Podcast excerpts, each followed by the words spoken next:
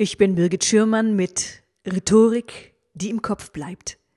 Dem Podcast für alle, die außergewöhnlich präsentieren wollen. Folge 21.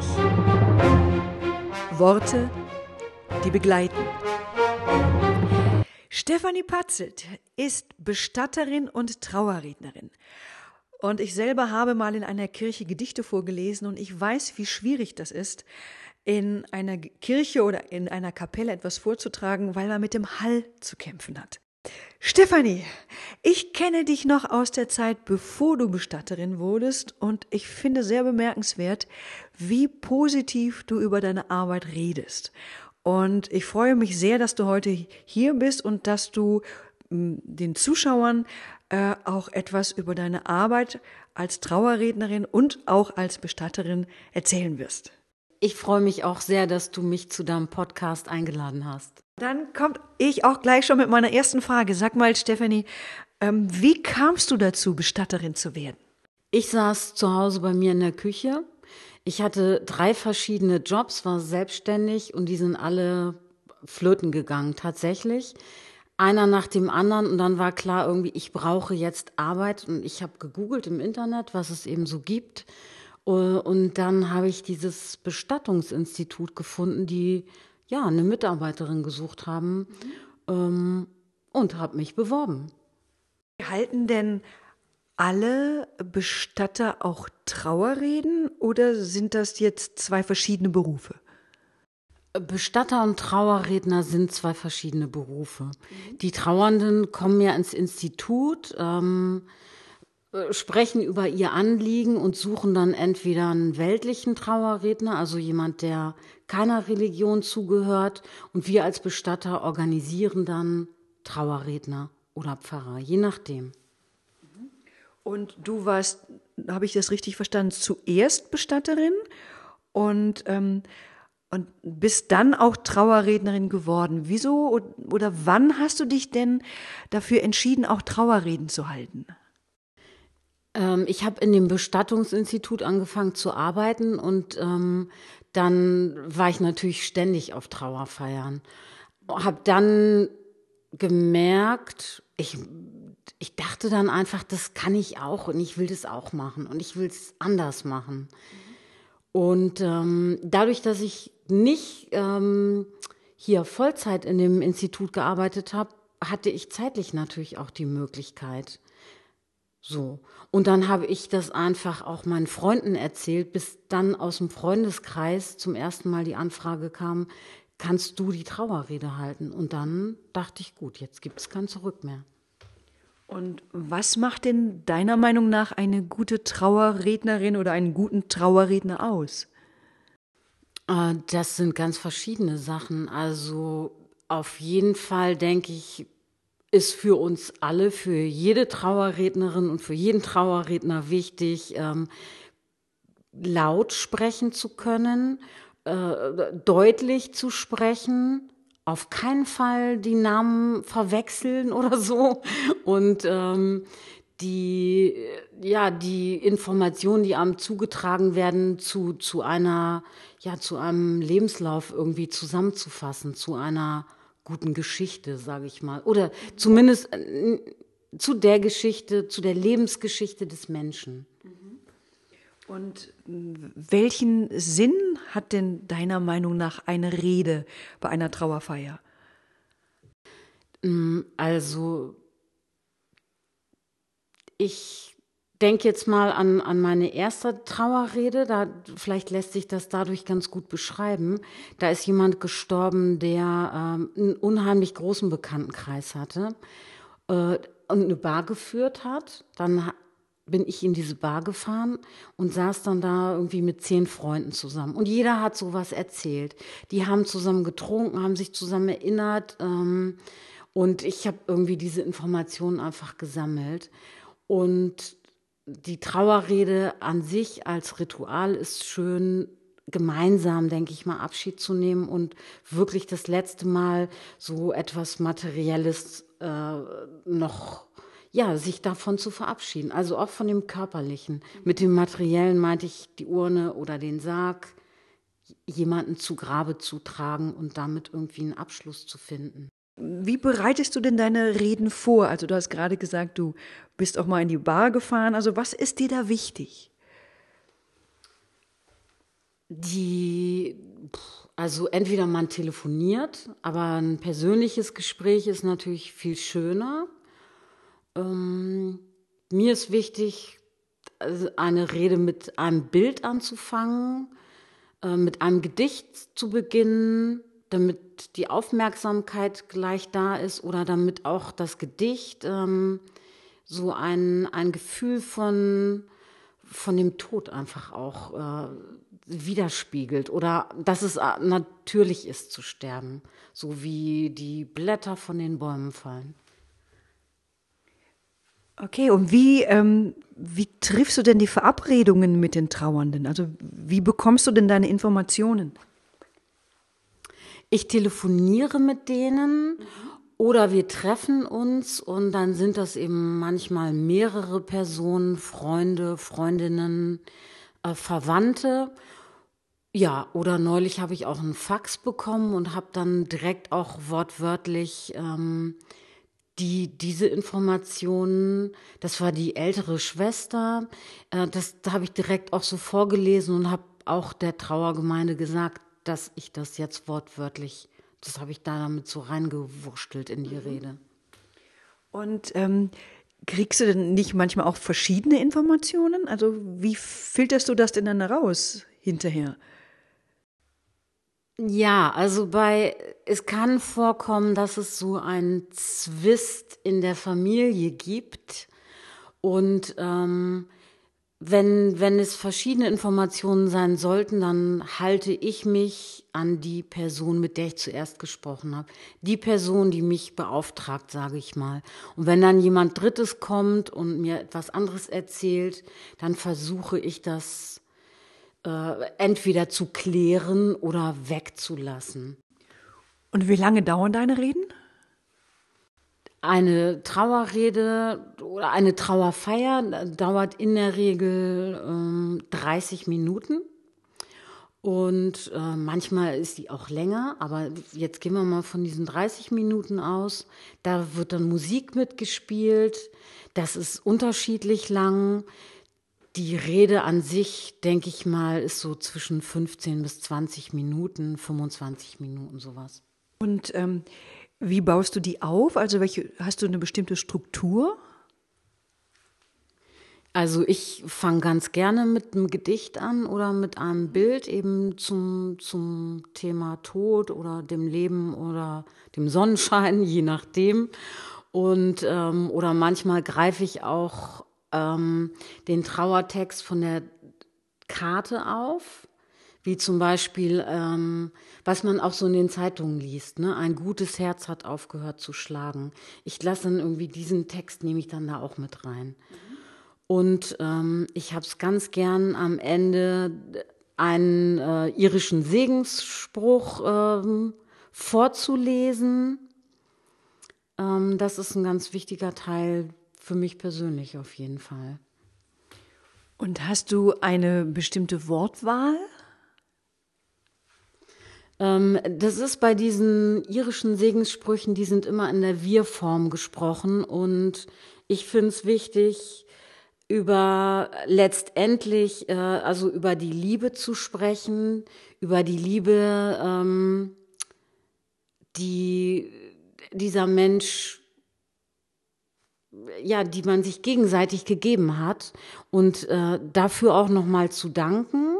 Und in dem Moment ähm, bin ich, äh, spiele ich sowieso keine Rolle. Also ich bin das Sprachrohr der Familie oder, oder dieser Trauergemeinde, die da äh, in, in einer Wir wünschen dir alles Gute auf deinem Weg Abschied nimmt. Ja, spannend. Sag mal, wie ähm, woran merkst du denn, dass sich die Trauernden äh, bei dir gut aufgehoben haben? Oder aufgehoben gefühlt haben vielleicht eher? Also oft ist es so, dass direkt auf dem, direkt auf dem Weg, ähm, sage ich mal jetzt von der Kapelle zur Grabstelle, ähm, kommt schon kommt ein Feedback, dann, dann kriege ich schon irgendwie ein Zwinkern oder ein nettes Mensch, das war, ne, so. Man spricht nicht allzu viel und das brauchen wir dann ja auch noch gar nicht in dem Moment. Und ich, ich persönlich, mein Feedback ist auch, wenn viel geweint wird, wo ich denke, das ist schön, das freut mich, denn ich finde, an der Stelle ist das auch ein guter Moment, einfach mal laufen zu lassen. Wenn man weinen will, dann raus damit. Ja, und, und, und wann weißt du für dich, dass eine Rede gut war? Das ist eine sehr schwierige und umfangreiche Frage, aber ähm, wahrscheinlich, ja, ich denke mal so, du spürst ja bei so einer Feier, ob sie, ob es rund war quasi ähm, wie dir die Leute zugehört haben und ähm, letztendlich auch gemeinsam, dieses gemeinsame aus der Kapelle rausgehen, da, da spüre ich in dem Moment, ob es für mich gut war oder nicht. Oder ob, ja, also ja, schwierig zu beantworten. Ja, sorry. so. Ähm, sprichst du denn in deinen Reden das Thema Trauer an? Mm, das Thema Trauer ist äh, natürlich ein großes Thema, aber doch auch sehr unterschiedlich. Das hängt ganz davon ab, sage ich mal, wie die Hinterbliebenen trauern. Wenn sie, ja, also wenn, wenn ein älterer Mensch jetzt erlöst wurde, dann ist die Trauer, dann hat die Trauerphase vorher schon angefangen, dann muss man das nicht nochmal mehr groß betonen. Das weiß man dann schon. Und manchmal ist es ein wichtiges Thema, wenn, wenn jüngere Menschen dabei sind, weil wir haben nicht mehr dieses Trauerjahr, was es früher gab, was wirklich wichtig ist. Und wir leben in so einer Zeit, in der man irgendwie meint, ah, ich muss gleich ja Krönchen auf, aufstehen, ne? Krönchen aufsetzen, weitermachen wie immer, äh, bloß nicht irgendwie anhalten und äh, in sich gehen. Das ist ja wirklich ein bisschen schwierig bei uns, warum auch immer das so ist. Ähm, also ist die Trauer unterschiedlich Thema in der Rede, aber ein wichtiges Thema. Ähm, was für eine Rolle spielt Musik? Also beeinflusst das die Stimmung? Ach, die Musik ist auch immer ein wichtiges Thema, immer sehr schön. Also meist haben die Angehörigen schon genaue Vorstellungen und ähm, das, da bastel ich die Rede drum herum. Äh, wie gehst du denn mit deinen eigenen Emotionen um? Ähm, ich hatte, ich hatte gerade so einen ganz besonderen emotionalen Moment. Und zwar habe ich eine, einen Verstorbenen begleitet ins Krematorium. Man kann äh, in den Krematorien in Berlin äh, Abschied nehmen. Da sind, da gibt es Trauerhallen. Ich war also in der kleinen Trauerhalle ähm, am Sarg. Der Sarg war verschlossen. Die Schwester des Verstorbenen konnte nicht kommen. Äh, das war eine Französin, die in Südfrankreich lebt sie. Die wollte erst mit ihrem Mann kommen, aber das, der Leichnam war, wir hätten keine Abschiednahme mehr am offenen Sarg haben können. So, dann habe ich die beiden gebeten und habe gesagt, schickt mir eure Texte. Was wollt ihr ihm noch mitgeben? Ich, ich mache eine Zeremonie für euch. Und äh, dann haben sie mir beide was aufgeschrieben und äh, haben eben auch noch den Wunsch geäußert, ähm, das Vaterunser vorzulesen. So, und dann stand ich da, habe äh, den Text abgelesen, den, den hatte ich mir vorher auch schon angeguckt, und dann hat es mich gepackt plötzlich, musste ich weinen, mir sind die Tränen äh, gelaufen, ich habe dann einfach nicht weitergesprochen, bin stehen geblieben, habe mich da am Pult festgehalten. Und ähm, so, das war, da war ich über mich, also da war ich wirklich baff, weil ich war alleine, also es war niemand da, wir waren zu zweit quasi. Und ähm, das, da war ich nicht drauf vorbereitet und ähm, aber ich denke auch, ich meine, selbst wenn da jemand gesessen wäre, hätte ich wahrscheinlich irgendwie die Emotionalität, die, die da sowieso mitschwingt, ähm, irgendwie wahrscheinlich nur sichtbar gemacht oder transportiert.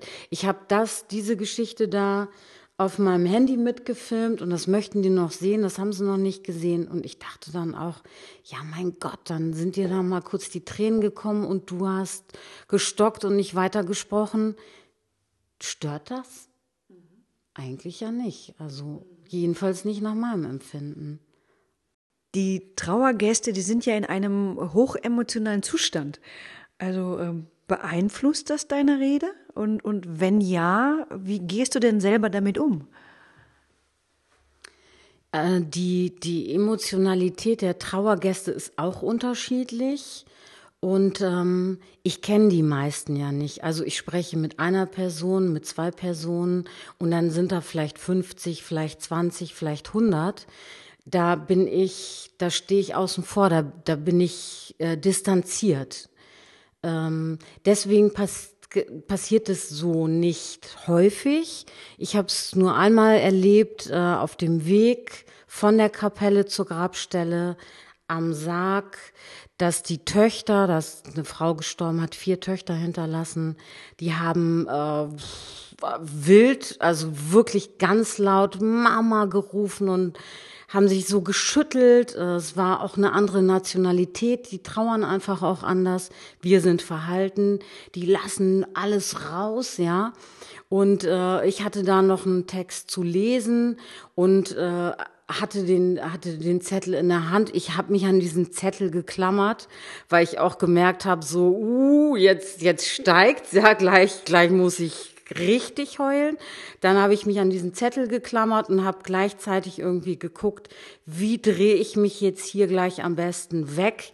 Wie komme ich hier raus, ohne dass mich diese ganzen Menschen äh, heulend sehen? Also das ist geht ja natürlich nicht oder ich möchte es nicht. Und äh, gibt es auch heitere Momente in deinen Trauerreden? Es gibt heitere Momente, ähm, wenn die Angehörigen eben erzählen, was äh, der oder die Verstorbene so alles Lustiges, Schräges unternommen hat. Ähm, das lasse ich auf jeden Fall mit einfließen. Ja, und zum Abschluss, da habe ich jetzt noch eine ganz persönliche Frage, obwohl eigentlich ist bei dem Beruf, eigentlich ist alles persönlich. Ähm, hat dich dein Beruf persönlich verändert? Das ist eine schwierige Frage. Ähm, ich, äh, also sie hat mich einerseits äh, so verändert, dass ich den ganzen Tag, also eben dadurch, dass ich auch als Bestatterin arbeite, äh, mit dem Thema zu tun habe. Da kann man da kann man nicht ständig drüber reden auch. Also wenn ich abends auf eine Party gehe, dann ist, dann ist ja das Thema da. Ja, was machst du beruflich? So, das ist, das empfinde ich als ein bisschen problematisch. Vielleicht muss ich mir da einfach was anderes ausdenken oder das weglassen oder so. Das ist eine, eine Sache, die ich wirklich spüre. Und das andere ist, ähm, dass ich, dass es eine ganz positive Veränderung ist, weil ich eigentlich so eine bestimmte Ernsthaftigkeit, ähm, mich als ernsthafter Mensch so beschreiben würde und ähm, ich das da erlebe, ähm, ich, ich kann da, ich kann das irgendwie ausleben. Das ist ganz schwer zu fassen. Nur wenn ich jetzt so mit älteren Menschen zu tun habe, dann, ja, vielleicht hat es mit dem Alter nichts zu tun. Weiß ich jetzt auch gerade nicht. Ich genauer. Okay. Okay, Mensch, Stefanie, super vielen Dank. Danke für deine Offenheit und danke für deine, für deine, deinen spannenden Bericht. Also, danke und. Ja, ich danke dir auch. Äh, das war sehr schön auch für mich und ganz interessant, äh, überhaupt ähm, diese Fragen gestellt zu bekommen. Das, äh, da habe ich nochmal richtig nachgedacht über den Beruf und die Emotionen und äh, so die Zusammenhänge. Das, das hat mir sehr gut getan. Vielen Dank und Mensch. danke fürs Zuhören. Ja, ja danke schön. Danke. Tschüss. Tschüss, Stefanie. Tschüss. Wenn Ihnen mein Podcast gefallen hat und er für Sie hilfreich war, dann freue ich mich über ein Feedback bei iTunes und ich freue mich auch über eine Bewertung mit fünf Sternen. Danke. Und ich möchte auch an dieser Stelle auf meinen Hörerservice hinweisen. Für meinen Hörerservice können Sie sich auf meiner Homepage unter www.birgit-schürmann.com slash podcast Schürmann mit OE eintragen. Ja, das war's für heute. Tschüss. Bis zum nächsten Mal. Ich freue mich auf Sie. Ihre Birgit Schürmann.